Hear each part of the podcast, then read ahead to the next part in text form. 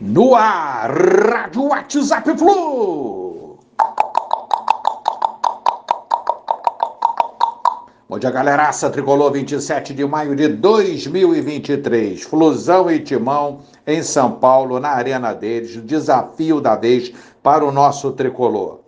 Em jogos pelo Brasileiro Unificado, Fluminense e Timão estão empatados com 24 vitórias cada e 19 empates. Na Arena Corinthians, porém, são 12 jogos, 7 vitórias deles, 3 nossos e 2 empates. Logicamente, com o mando deles, levam vantagem.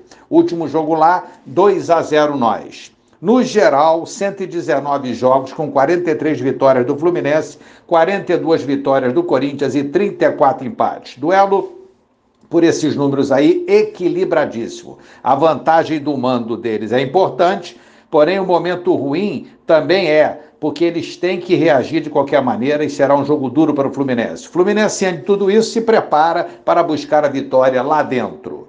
Diniz deve utilizar a força máxima possível no duelo às 16 horas desse domingo, amanhã.